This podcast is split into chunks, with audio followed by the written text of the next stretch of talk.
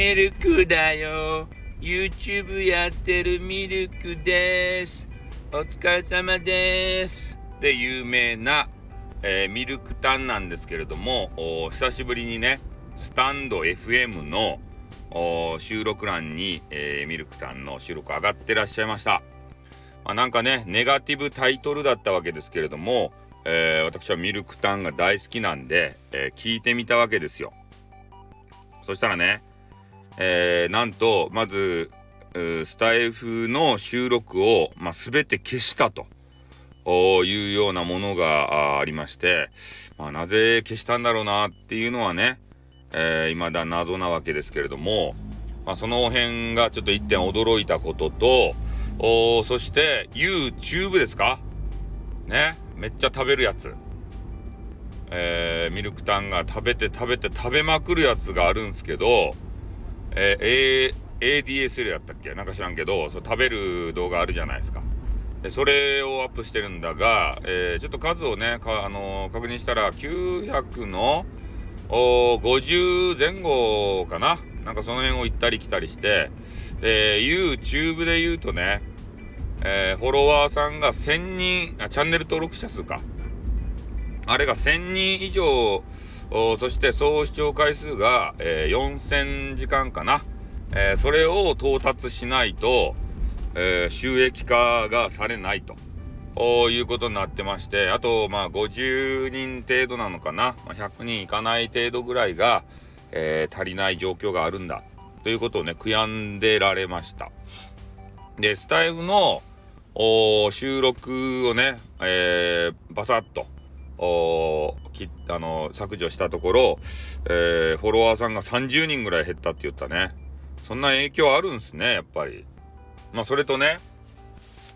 えー、YouTube の方で言うとなかなかこう人が増えない増えないどころか減っていってるよって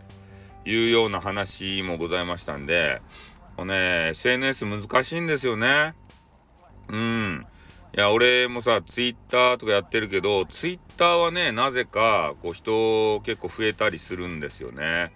で、結構ね、こう、軌道に乗ればね、えー、ツイッターとかはさ、順調に増えていったりするんですけど、やっぱ、YouTube っていうのが、まあ、ツイッターとは違ってさ、えー、発信がどうしてもね、まあそういう動画配信とか中心になるじゃないですか。Twitter はね、ちょっとちょろちょろっとなんか書き込みしてからさ、で、それをね、見た人が共感してくれたらフォローっていうこともあり得るんでしょうけど、